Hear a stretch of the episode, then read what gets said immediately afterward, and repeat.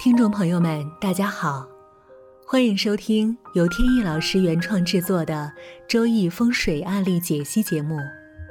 在这里，用一个个鲜活的案例串起博大精深的风水命理知识。客观与理性是节目的一贯宗旨，绝不照本宣科是我们的郑重承诺。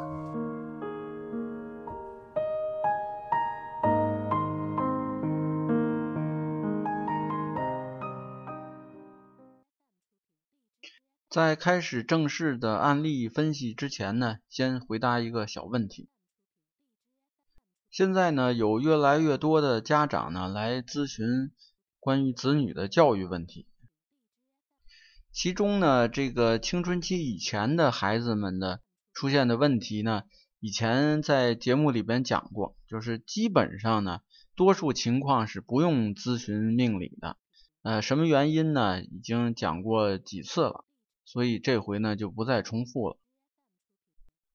那么还有一些呢，就是进入青春期以后的孩子身上呢出现的这样那样的问题，呃，家长呢感觉到有些茫然不知所措，那么就想起呢找命理咨询师来咨询一下，看是不是命格上面出现了问题。但是呢，在这里要说明一下，就是在实践过程中呢，发现呢，即便是在青春期以后的孩子身上出现的问题，其中有相当多的一部分呢，也不是出在命理上面，而是出在心理上面。决定运势的因素呢，就是天时地利人和。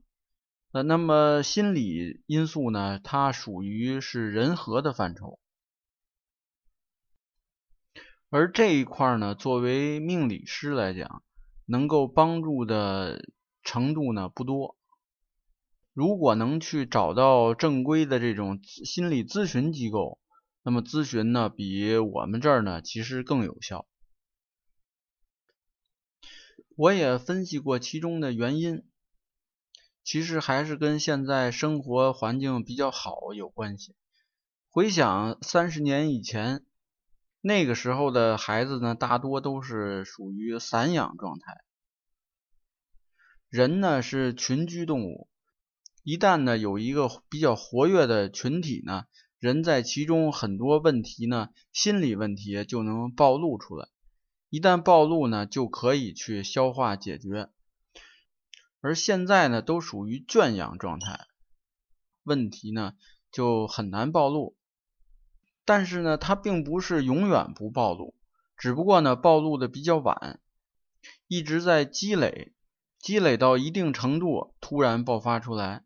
这爆发了以后呢，家长就感觉到很突然，再加上呢，这些家长呢，有一些也是独生子女了。就是说，一部分独生子女呢，已经成长为家长，而且呢是拥有这个进入青春期孩子的家长，所以这样呢就更会造成困扰。他们在不知道该找谁的时候，就会想起来我这儿。碰到这种情况呢，我经常会推荐他们找心理咨询师。其实呢，我觉得。在政府这个层面，有必要呢开展一些呃学习活动，比如说短期培训班啊等等的，而且呢应该是以公益或者是半公益的形式展开，因为呢本身现在这个众多的独生子女，还有独生子女家长等等吧，这些事情呢实际上是由早年的政府的相关政策。而造成的这种后果，所以现在政府呢应该站出来把这个事情解决一下。其实呢，在现在的这些年轻的家长们，只要经过一些稍微的点拨，他们就能明白这些该怎么做了。其实过程并不复杂，不需要很长时间的训练。那么好，总结一下。就是呢，孩子如果出现了心理问题呢，首先应该想的并不是找命理咨询师去咨询，而是想一想呃，在心理方面有没有什么办法可以干预？当然了，这里不否认说有一部分孩子他不是心理问题啊，这个呢需要具体来分析。那么好，这个问题的解答呢就到这里。接下来呢，我们继续聊案例。今天这个案例呢跟风水有关。风水上有句话叫“无理气不准，无峦头不灵”。峦头呢就指形式风水。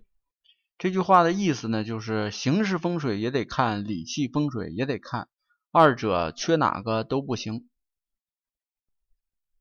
有一位北京的朋友，他在外地老家呢买了一个楼房，他用罗盘呢来测，测了一下这一栋楼整个的坐向是鬼丁坐向，也就是坐北朝南。这个大楼的门呢是纳二五祖星。他说呢。在收楼的时候呢，一进到这个楼里边就感觉到不舒服、头晕。后来呢，听说这个那二五祖星呢是病星，对身体健康呢不利，他就觉得呢大楼的风水啊有问题，问题还不小。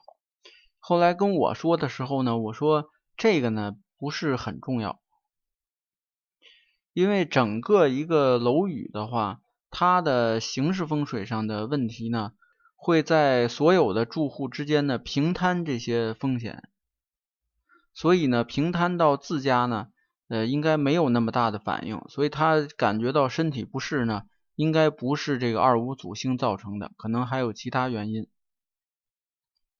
后来呢，他请我帮看一下风水，开始呢没有现场去看，是拿他提供的。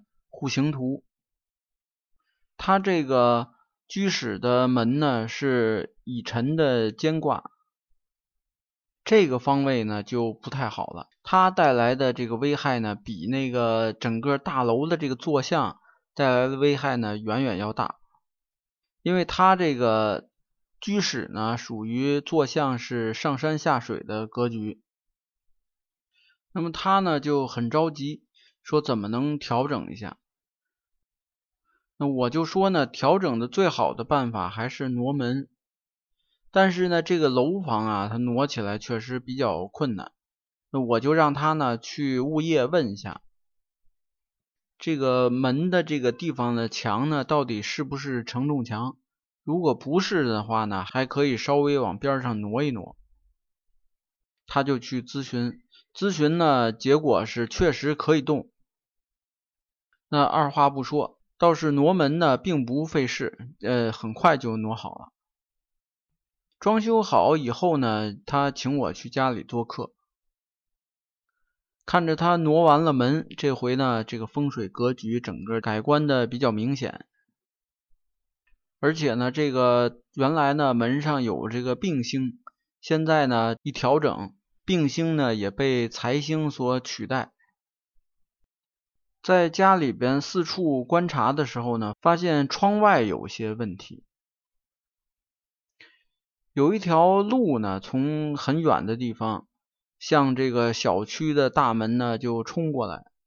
不过好在呢，小区前面有一个明堂，这个明堂呢有一个水池，这个水池把这个路给阻隔了一下。其实用水池呢，并不是最好的办法。最好的办法还是这个小区的大门呢，就不应该建在那里。此外呢，站在楼上往外看，发现呢，左边呢是一个学校，右边呢是一个挺高的商业的大楼。这样呢，就造成这个青龙方呢。比较矮，而白虎方呢相对高，造成了虎七龙的情况。虽然呢这些情况对居家的风水呢影响不是很大，但是呢开发商呢这么来选择地方呢，明显是有问题的。我这个朋友呢本来就想在这个小区外边呢租这个小区外边的商铺，这个商铺也是开发商开发的。